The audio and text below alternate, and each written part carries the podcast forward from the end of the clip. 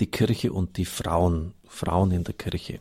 Elizabeth Cady Stanton, sie lebte von 1815 bis 1902, war eine Anführerin der frühen amerikanischen Frauenbewegung. Von ihr stammte die Kritik, es ist für Frauen keineswegs lobenswert, Basare und Wohltätigkeitsveranstaltungen zu organisieren, für Kirchen, in denen die Begabtesten ihres Geschlechts weder beten noch predigen dürfen, keine Ämter innehaben und kein Stimmrecht besitzen, wenn es um Geschäfte, Glauben und Kirchenordnungen geht, und von den altären Bibelinterpretationen ausgehen, welche die Unterdrückung der Frau bezwecken. Zitat Ende. Mehr als 100 Jahre später haben sich die evangelischen und anglikanischen Kirchengemeinschaften diese Kritik längst zu Herzen genommen.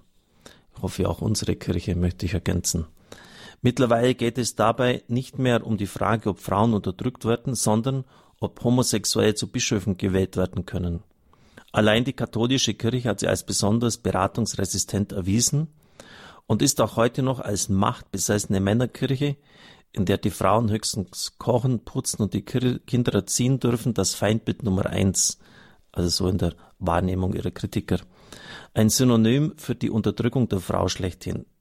Ulrich Filler antwortet in einzelnen Punkten. Das Christentum sieht Mann und Frau als gleichwertig an, aber nicht als gleichartig. Wenn man von der Natur des Menschen ausgeht, findet man diese Wahrheit bestätigt. Nicht nur auf dem Gebiet der Biologie, auch im geistigen Bereich findet sich eine Verschiedenheit der Geschlechter, die Natur gegeben und nicht nur durch Erziehung und Umwelteinflüsse erklärbar ist. In einer Zeit, in der der Genderismus sich auch in der Kirche etabliert oder verbreitet, muss das wohl wieder gesagt werden, dass zwischen Mann und Frau Unterschiede bestehen, früher völlig undiskutierbar vorhanden, heute aber dann, wie Sie es auch wissen, durch die Gender-Debatte im Gespräch. Die Grundlage für die Gleichwertigkeit von Mann und Frau findet sich im Schöpfungsbericht des Alten Testaments im Buch Genesis. Gott schuf den Menschen aus seinem Ebenbild als Mann und Frau.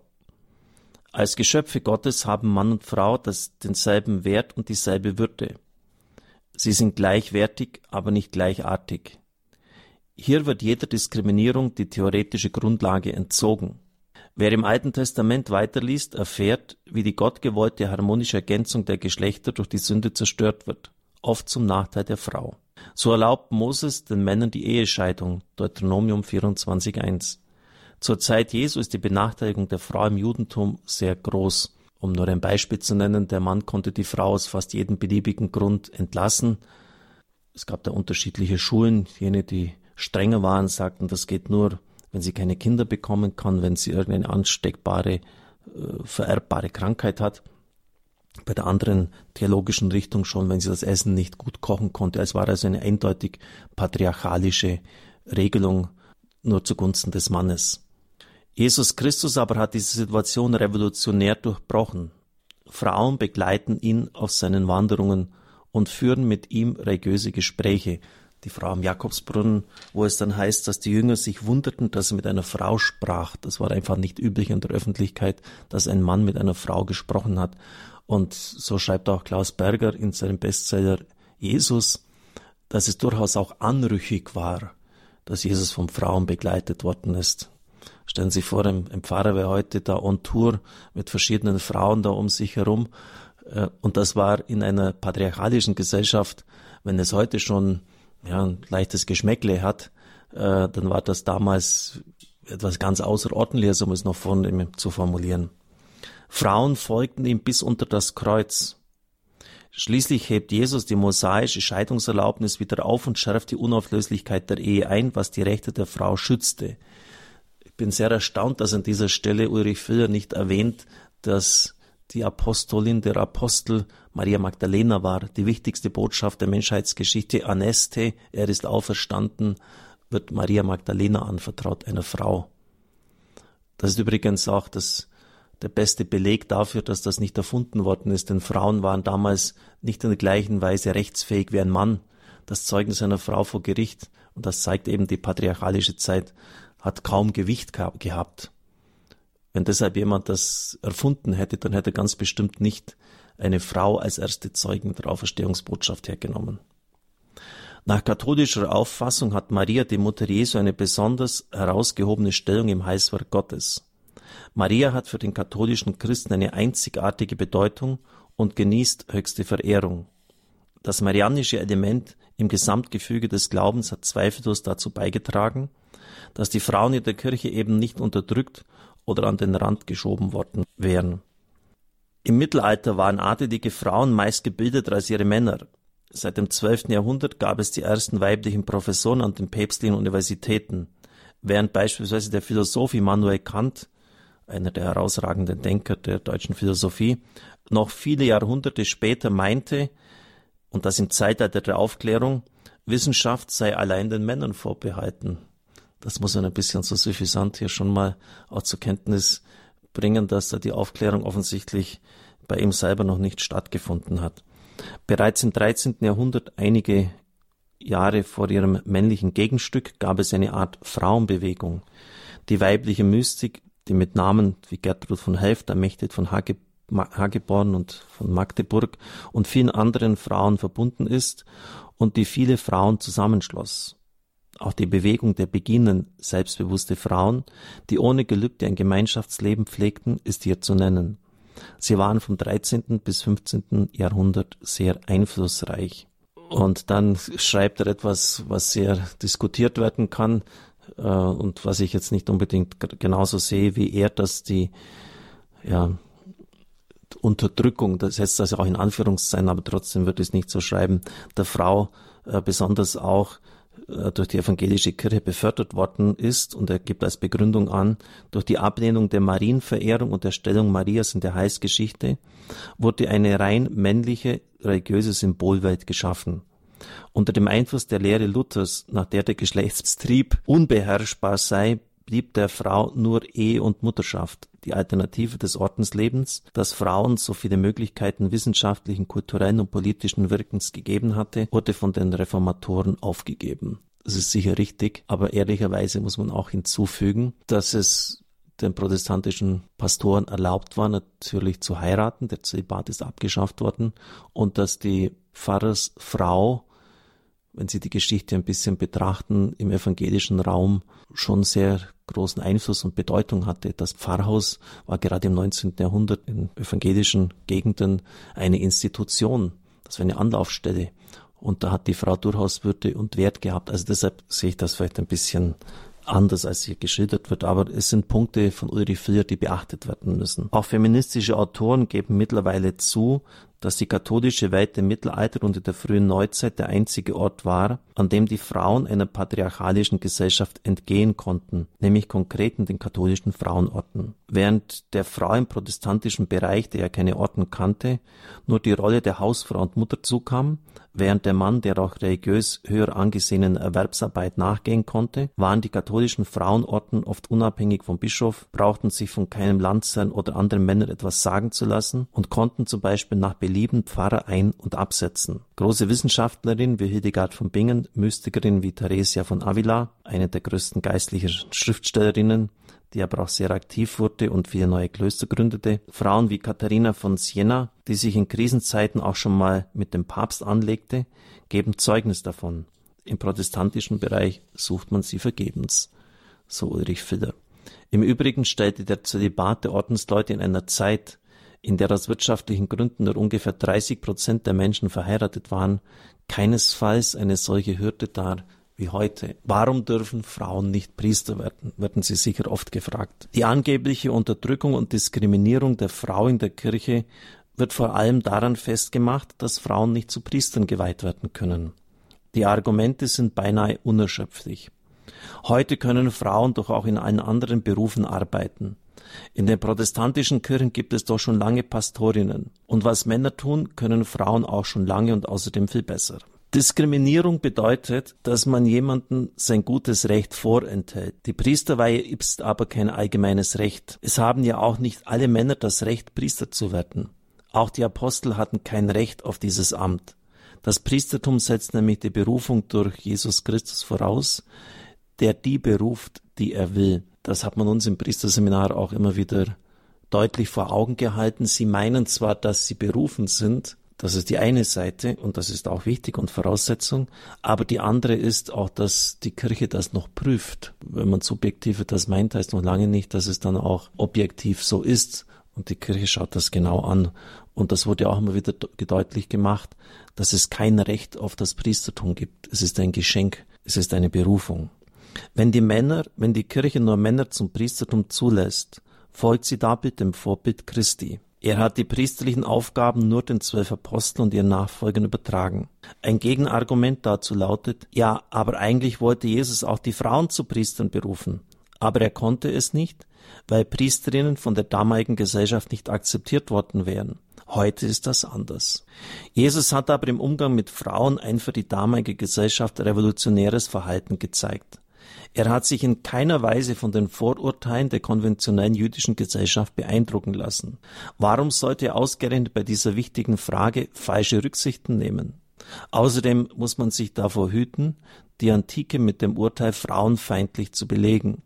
In der antiken Welt gab es sehr wohl so etwas wie eine Frauenemanzipation, zwar nicht im Judentum, aber in den hellenistischen Kulturen. Frauen waren zum Beispiel Rederinnen, Betriebschefinnen, Ärztinnen, Philosophinnen. In den verschiedenen heidischen Regionen waren Priesterinnen bekannt und akzeptiert. Zum Beispiel in Rom die Vestalinnen, in Delphi die Sibyllen, also die bei dem Orakel Dienst geleistet haben. Also hat es das in dieser Welt durchaus gegeben. Außerdem, wenn das im Judentum nicht möglich gewesen wäre und hätte es sicher Vorbehalte dagegen gegeben, dann hätte der Auferstandene aber seinen Jüngern nachdem sie in die Welt hinaus gesandt worden sind, sagen können, wenn ihr aber jetzt in andere Länder kommt, dann habt ihr von mir durchaus die Vollmacht, Frauen zu Priestern zu weihen. Also so primitiv und so einfach kann man es sich offensichtlich nicht machen, indem man sagt, ja, damals hat Jesus sich auch an die Konventionen halten müssen. Er hat sich nicht an, nie an Konventionen gehalten. Sie wunderten sich, dass er mit einer Frau sprach. Lesen Sie es nach, Johannes 4, das Gespräch mit der Frau am Jakobsbrunnen mit der Samariterin. Außerdem hat er Frauen im Gefolge, die ihm nachfolgten, die unterstützten mit allem, was sie besaßen. Frauen, die mit Männern umherziehen. Exegeten sagen dazu, das war damals genauso anrüchig wie heute. Also da, da, da sollten wir uns nichts vormachen, liebe Zuhörer. Auch der Vergleich mit den Protestanten hinkt. Sie kennen kein Sakrament der Priesterweihe. Zwischen einem evangelischen Pastor und einem katholischen Priester besteht deshalb ein fundamentaler Unterschied. Außerdem gibt es im Protestantismus nach wie vor Auseinandersetzungen um die Frauenordination, vor allem im Hinblick auf die Paulusbriefe, in denen die Predigt von Frauen im Gottesdienst untersagt wird. 1 Korinther 14, 34 im Gottesdienst bitte beachten. Es geht um die autoritative Auslegung des Wortes in der Feier der Eucharistie, sonst bei jeder Katechese und überall, ja auch bei Radio Horeb äh, sind sehr viele Frauen äh, in der Verkündigung tätig. Aber in der Eucharistie gilt, dass Wort und Sakrament eine Einheit sind. Tisch des Wortes, Tisch des Brotes. Und das darf nicht getrennt werden. Der katholische Priester repräsentiert Christus. Das wird am deutlichsten, wenn er in der Person Christi bei der Feier der Heiligen Messe die Wandlungsworte spricht, das ist mein Leib, das ist mein Blut. Der Priester repräsentiert Christus, den neuen Adam. Die Gläubigen repräsentieren die Kirche, die Braut Christi, zusammen mit Maria, der neuen Eva, die Mutter Christi und Mutter der Kirche ist. Nach einem anderen Argument konnten Frauen in der Urkirche das Amt eines Diakons erlangen. Das Diakonat bildet zusammen mit dem Priester- und Bischofsamt das eine Weihesakrament in drei Stufen. Deshalb wird auch die Diakonatsweihe nur Männern erteilt. Wie die neuesten Forschungsergebnisse zeigen, muss die Beauftragung von Frauen als Diakonissen in der Urkirche anders bewertet werden.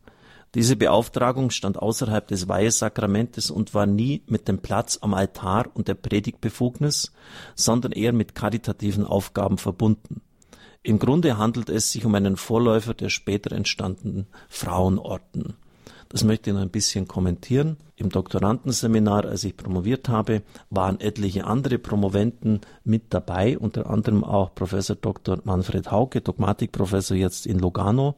Er hat seine Doktorarbeit geschrieben über das Priestertum der Frau, als ob das Weihepriestertum möglich ist. Und das war eine ganz herausragende wissenschaftliche Arbeit. Der hat wirklich alle Quellen, die es in der Antike dazu gibt, hergezogen. Aber das wird in der deutschen Kirche und den deutschen Universitäten, obwohl es eine höchst wissenschaftliche Arbeit war, ähm, nicht akzeptiert, er hat keinen Lehrstuhl dafür bekommen und das, was Ulrich Filler jetzt hier schreibt, äh, ist im Wesentlichen auf Dr. Haukes Forschungen auch zurückzuführen. Die Diakonisse hatte nicht wie der männliche Diakon am Altar den Platz, sondern sie stand daneben.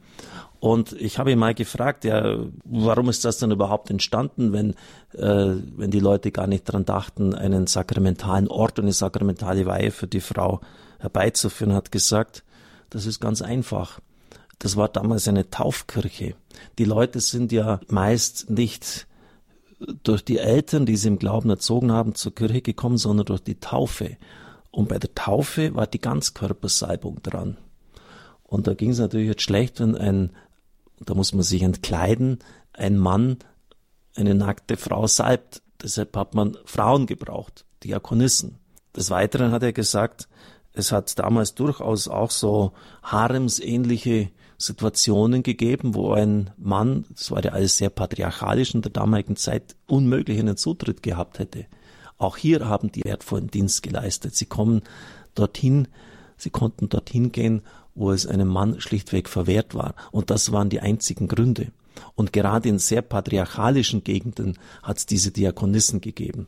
Selbst Befürworter des Diakonats der Frau geben heute nach Kenntnisnahme des wissenschaftlichen Stands der Forschung zu, wenn man das einführen will, kann man sich nicht auf die Zeit der ersten Jahrhunderte, auf die Anfangszeit berufen. Natürlich hat es einzelne Ordnungen auch gegeben, wo das geschrieben ist, aber in der weltlichen Mehrzahl eben nicht. Also die apostolischen Konstitutionen oder äh, andere Kirchenlehren. Und das muss man einfach zur Kenntnis nehmen. Wenn der Ordo der Kirche nämlich dreigeteilt ist, Bischofsamt, Priesteramt, Diakonat, kann man nicht den einen herausbrechen, ohne dann zugleich die anderen zu öffnen. Das ist das theologische Problem. Es geht um die spannende Frage, ob Frauen auch in der katholischen Kirche zu Priestern geweiht werden können. Sie wissen, dass das äh, immer wieder auch ins Feld geführt wird für die Rückständigkeit der katholischen Kirche, dass sie den Frauen den Zugang zu den Ämtern verwehrt. Die Frage ist nur, was ist der Wille Gottes? Der bekannte Neutestamentler sicher einer der größten seiner Zunft, Gerhard Lofing, hat ein interessantes Buch im Verlag Neue Stadt vor einigen Jahren schon herausgebracht, Gottes Volksbegehren, biblische Herausforderungen. Am Schlussteil äh, ist ein Aufsatz mit dem Titel Das Priesteramt entspricht den Vorgaben des Neuen Testamentes. Hochinteressant. Gerade er als Neutestamentler, der sich ja ganz hervorragend auskennt und ein internationales, internationales Renommee hat, schreibt über das Priestertum und das Priestertum Jesu Christi, dass Jesus ein Mann war, ist es eine Beliebigkeit? Das Alte und das Neue Testament haben das Gottesvolk fast ausschließlich unter dem Bild der Frau dargestellt. Sie sprechen von der Jungfrau und Tochter Zion, von Israel als der Geliebten Gottes, von der Witwe Jerusalem und von der apokalyptischen Frau, die mit zwölf Sternen umgrenzt ist. Ich kenne kein einziges Bild wo das Volk Gottes als Mann dargestellt wird. Und das ist doch kein Zufall, liebe Zuhörer. Dieses Bildgefüge, schreibt Lofink weiter, wird im Epheserbrief aufgegriffen. Christus, heißt es dort, liebt seine Kirche wie ein Mann seine Frau liebt. Er will, dass sie schön ist, er ernährt sie und gibt sein Leben für sie hin. Ist das alles beliebig? Die Entscheidung, wie man solche Bilder gewichten darf, hängt letztlich an der Frage, was eigentlich ein Zeichen, was ein Symbol ist. Der heutige Mensch tut sich mit Symbolen schwer. Sie bleiben für ihn Oberfläche, sind austauschbar, bewegen sich auf der Ebene bloßer Verkehrszeichen und Piktogramme, können nach Belieben manipuliert werden. So wie am Ende des 20. Jahrhunderts, der Aufsatz ist 1996 geschrieben worden, nahezu alles manipuliert werden kann. Die Möglichkeiten der Manipulation reichen von der Bildbearbeitung am Computer bis zur Geschlechtsumwandlung. Die Bibel meint aber mit Zeichen und Symbol etwas anderes. Denken wir an die Zeichenhandlungen Jesu. Sie sind mehr als nur pädagogische Hilfen. Sie stiften selbst neue Wirklichkeit, die Wirklichkeit der schon herbeigekommenen Gottesherrschaft, in der die Schöpfung wieder ihren Glanz und ihre Integrität findet. Deshalb sind sie als Zeichen auch nicht beliebig und sie dürfen auch nicht manipuliert werden. Es müsste doch zu denken geben, Lofink weiter, dass die Kirche es niemals gewagt hat, an die eucharistischen Zeichen von Brot und Wein zu rühren. Sie hat selbst da an Brot und Wein festgehalten, wo sie schwer zu bekommen waren. Brot ist eben etwas anderes als Kuchen und Wein ist etwas anderes als Coca-Cola. Liebe Zuhörer, denken Sie an die dramatische Situation äh, vieler katholischer Priester in Sibirien, in den Lagern der Kommunisten. Sie hatten keinen Wein. Und deshalb haben sie irgendwie versucht, Weintrauben zu bekommen, die man mehr schlecht als recht vergehren konnte, aber man hat es doch äh, dann wenigstens ein paar Tropfen Wein gehabt und mit diesen Tropfen auf der bloßen Handfläche hat Kardinal Fantuan in den Lagern Saigons, in den Konzentrationslagern die Heilige Messe gefeiert. Und man wusste immer, das geht nicht mit Limo. Das funktioniert nicht mit Wasser. Es geht einfach nicht. Eine solche Messe wäre ungültig. Das heißt, die Zeilen sind von entscheidender Bedeutung. Oder auch dort, wo schwieriges Brot zu bekommen. Ich kann gültig die Heilige Messe mit Reis nicht feiern. Es ist so. Und deshalb ist auch das Zeichen, dass ein Priester, ein Mann am Altar steht und dass die Gemeinde die Braut ist, weil Christus ja durch den Priester vergegenwärtigt wird, das ist keine Nebensächlichkeit. Wir sind, das soll dargestellt werden, die Empfangenden. Der Priester ist sozusagen der, jetzt recht verstanden, natürlich ist er auch Diener am Ganzen, aber er ist sozusagen der Tischherr, der Hausherr, der zum Mahl einlädt, Warum er? Weil letztlich Christus durch ihn handelt in persona Christi. Und wir, die Seele, und da ist es jetzt egal, wer von den Gläubigen welches Geschlecht hat, sind immer die Empfangenden. Wir empfangen das Brot, wir hören das Wort Gottes, der Tisch wird bereitet des Wortes und des Sakramentes und wir dürfen das empfangen, genauso wie wir in der Ewigkeit immer diese bräutliche Haltung haben werden. Gott wird derjenige sein, der sich uns schenkt und wir sind die Empfangenden. Also ist das nicht einfach nur etwas Beliebiges, etwas Austauschbares. Es geht um etwas ganz Grundsätzliches. Und ich bin äh, Gerhard Lofing sehr dankbar, dass er in dieser Deutlichkeit als Exeget das angesprochen hat. Ich fahre jetzt wieder fort mit dem Buch von Ulrich Filler. Es lassen sich also weder im Willen Christi noch in den Anfängen der Kirche Hinweise für das Frauenpriestertum finden. Da ein positiver Beweis für die Möglichkeit des Frauenpriestertums sowohl in der Bibel als auch in der Tradition der Kirche grundsätzlich fehlt, kann die Kirche keine Frauen zu Priestern weihen, ohne gegen ihren eigenen Glauben zu handeln. Deshalb schreibt da Professor Dr. Dr. Marschler, er ist Ex äh, Dogmatiker in Augsburg, folgendes, der Vollzug der Sakramente als Heilsmittel des neuen Bundes, vor allem die Darbringung des Messopfers, ist die entscheidende Aufgabe, der zentrale Dienst des katholischen Priesters. Da es ohne Sakramente keine Kirche gibt, gibt es sie auch nicht ohne das wahre Priestertum. Die Kirche hat diese Geschenke des Herrn sorgfältig zu bewahren und zu überliefern. Solange nicht mit absoluter Sicherheit feststeht, dass sich das Priestertum der Frau durch Schrift und Tradition legitimieren lässt, darf es nicht eingeführt werden, da ansonsten die gültige Spendung wichtiger Sakramente und damit das ganze Leben der Kirche gefährdet würde. Zitat Ende. Wer vom Papst verlangt, das Frauenpriestertum einzuführen, hält den Papst im Grunde für einen absolutistischen Alleinherrscher, der alles anordnen kann, was er will oder was man von ihm fordert. Dies nennt man traditionell Papalismus. Aber auch der Papst kann nicht alles willkürlich entscheiden. Der Glaube der Kirche und ihre Morallehre sind keine von Menschen erdachten Vorstellungen, sondern Verwirklichungen des göttlichen Willens. Deshalb können sie auch nicht beliebig verändert werden. Selbst wenn er wollte, könnte der Papst nicht das Frauenpriestertum einführen, es fehlt ihm dazu die nötige Vollmacht. In seinem Buch Salz der Erde weist der damalige Kardinal Josef Ratzinger auf ein weiteres interessantes Argument gegen die Frauenordination hin, das von einer der bedeutendsten katholischen Feministinnen, Elisabeth Schüssler-Fiorenza vorgetragen wurde. Schüssler-Fiorenza kämpfte zunächst vehement für die Frauenordination. Mittlerweile aber vertritt sie einen anderen Standpunkt. Zitat von diesem Interview. Die Erfahrung mit den weiblichen Priestern in der anglikanischen Kirche habe zu der Erkenntnis geführt, Ordination is not a solution. Ordination ist keine Lösung. Das ist nicht das, was wir wollen. Sie erklärt auch wieso. Sie sagt, Ordination ist Subordination, also Ordination ist Subordination, Einordnung und Unterordnung. Und genau das wollen wir nicht. Und da diagnostiziert sie völlig richtig, so Kardinal Ratzinger.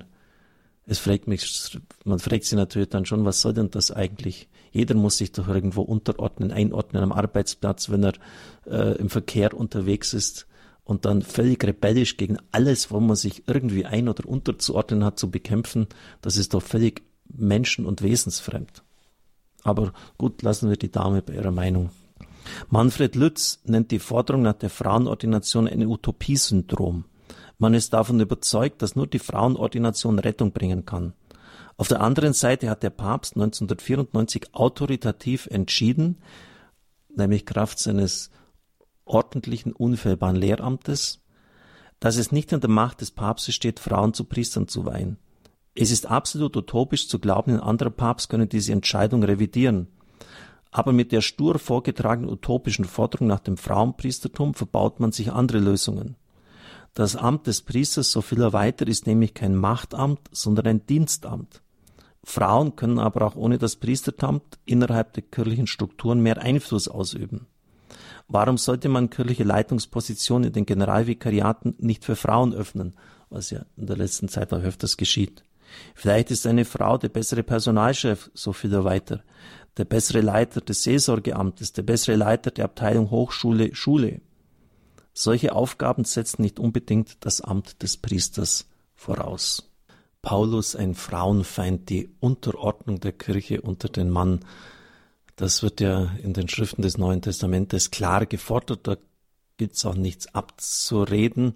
Jetzt schauen wir mal, was er dazu sagt. Der heilige Paulus gilt als Frauenfeind Nummer eins.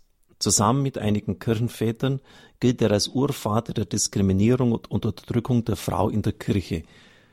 Besonders jetzt das, was ich jetzt zitiere, mulier tatiat in ecclesia. Die Frau schweige in der Kirche, sie in der Versammlung. Und das bringt er jetzt. Ein prominenter Beleg für die Frauenfeindlichkeit des heiligen Paulus ist 1 Korinther 14, 33b bis 35. Wie es in allen Gemeinden der Heiligen üblich ist, sollen die Frauen in der Versammlung schweigen.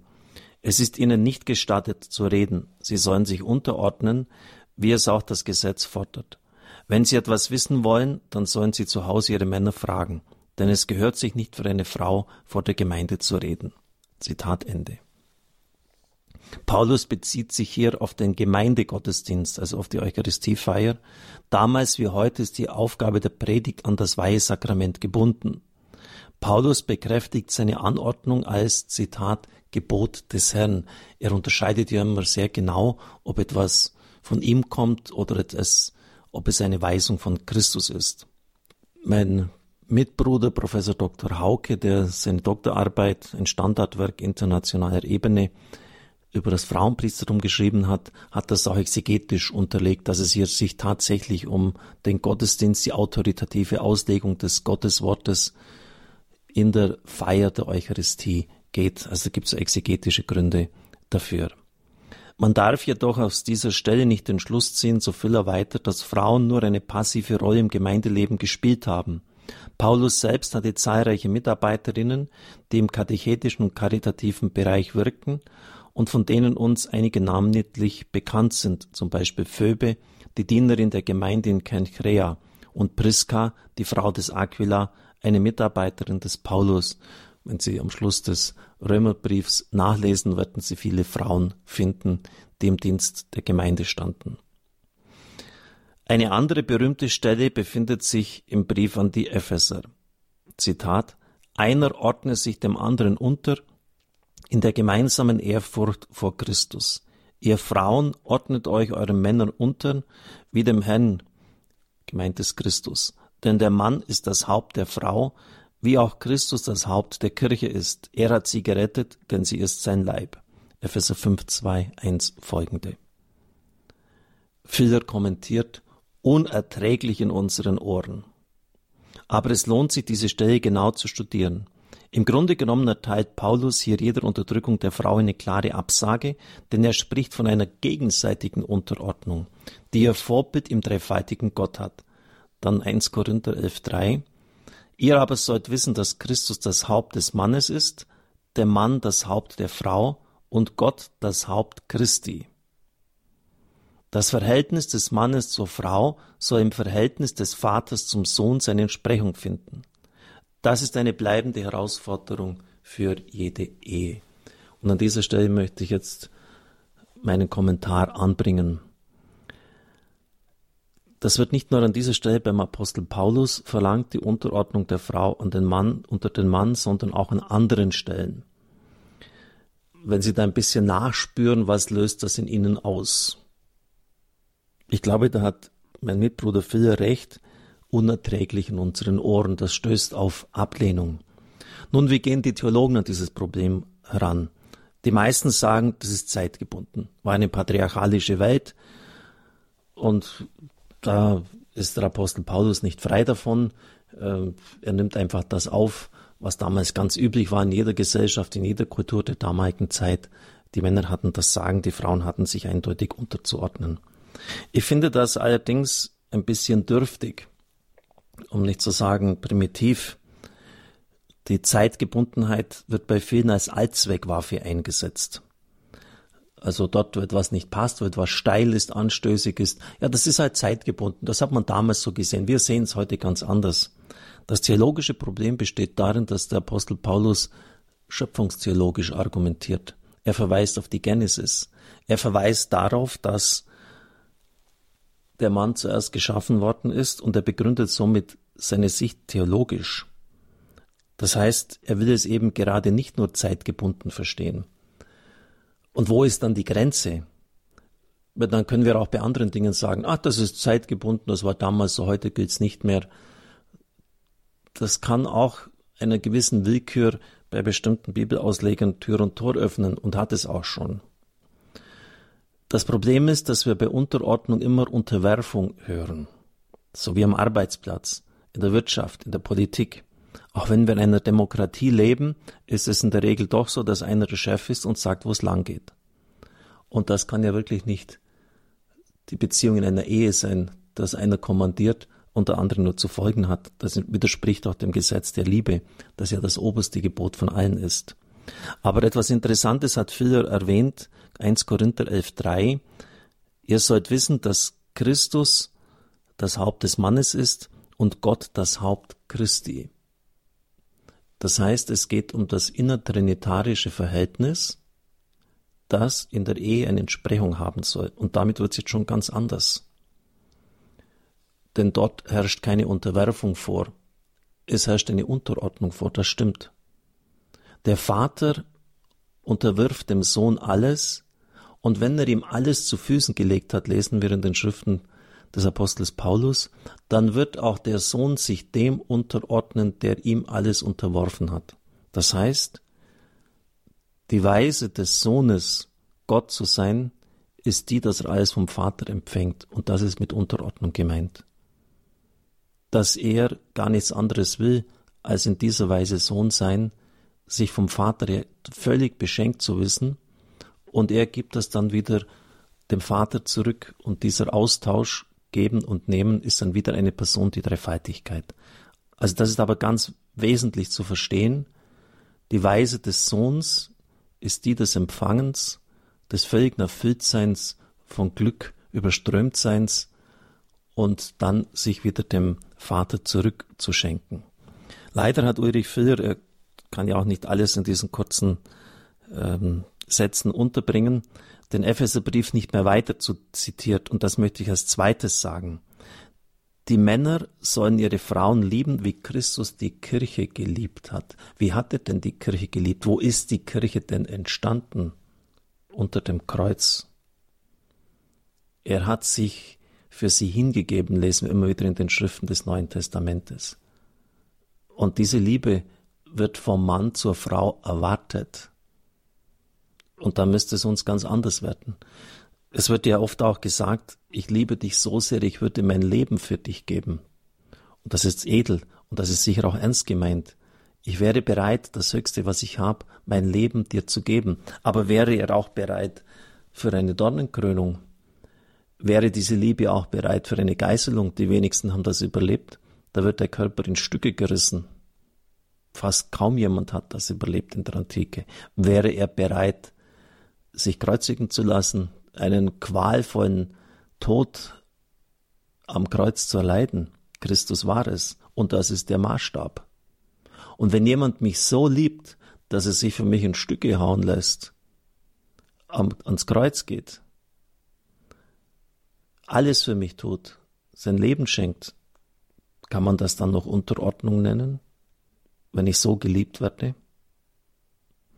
Und zum Dritten möchte ich einfach ins Gespräch einbringen, Unterordnung wird im Neuen Testament auch an anderen Stellen gefordert, besonders unter die staatliche Gewalt. Empfinden Sie das als schlimm? Wenn der Staat Gesetze erlässt, die uns vielleicht jetzt nicht immer gefallen, aber uns auch Steuern zahlen lässt, es ist doch notwendig, sonst kann eine Gesellschaft doch gar nicht existieren. Empfinden Sie es schlimm, wenn Sie den Verkehrsregeln unterordnen müssen, also eine Einschränkung ihrer Freiheit, wenn sie bei Rot anhalten müssen. Sicher manchmal schon, klar, aber prinzipiell macht das ja Sinn. Wenn Sie bei einer Feuerwehr sind, dass da einer das Kommando führt, ist das eine Unterordnung. Es geht doch gar nicht anders. Wenn da bei einem Feuer alle durcheinander schreien und der die Steigleitung dorthin setzt und der andere den Hydrant fünf Minuten später aufdrehen will, es braucht einfach die Unterordnung und sie macht Sinn. Und wir sollten aufhören, das einfach nur immer nur negativ zu sehen. Wissen Sie, wenn dann, wenn jemand all das hört und bedenkt und im Leben versucht umzusetzen, dann möchte ich sehen, wer das wirklich noch ablehnt. Aber das muss man vielleicht mal alles zur Kenntnis nehmen. Dann kann man immer noch debattieren und sagen, okay, ich akzeptiere es trotzdem nicht. Aber das muss man, wie ich schon sagte, erst einmal alles durchdenken. Als weiterer Frauenfeind par excellence wird der Kirchenlehrer Hieronymus angeführt. Aber dieser große Theologe war ein eifriger Förderer der biblischen Bildung für Frauen, unterrichtete sie in der Bibelkunde und lehrte sie Hebräisch. Und jetzt wird spannend. Viele der wirklich frauenfeindlichen Sprüche stammen von modernen Wissenschaftlern und Autoren. Und dann kann sich mein Mitbruder eine Kostprobe nicht verkneifen. Arthur Schopenhauer bezeichnete die Frauen als das, Zitat, in jeder Hinsicht hintangebliebene Geschlecht, Zitat Ende. Immanuel Kant vertrat noch 1800 die Auffassung, dass die Wissenschaft nichts für Frauen sei. Aber jetzt kommt's. Die argentinisch-deutsche Schriftstellerin Esther Villar schrieb 1971 in ihrem Buch Der dressierte Mann, Zitat, die Frauen beuten die Männer aus, aber die Männer sind stark, intelligent, fantasievoll, die Frauen schwach, dumm und fantasielos. Zitat Ende. Das hat sie mitten in der Emanzipationsbewegung geschrieben, die Ende der 60er Jahre entstanden ist, sich verbreitet hat. Und sie hatte dann einen Auftritt in der Eurovisionssendung Wünsch dir was. Dort hat sie dann die provokante These vertreten, dass der Mann durch die Frau unterdrückt wird. Das hat große Kontroversen damals ausgelöst und vier junge Frauen haben dann Esther Villar in einer Toilette in der Münchner Staatsbibliothek krankenhausreif geschlagen und sie hat dann fluchtartig Deutschland verlassen. Das möchte ich jetzt alles nicht mehr weiter kommentieren, außer dem einen Pauschalurteile sind eigentlich fast immer verkehrt die Priester sind so, die Parteien sind so, Frauen, Männer sind so. Es ist einfach nur töricht.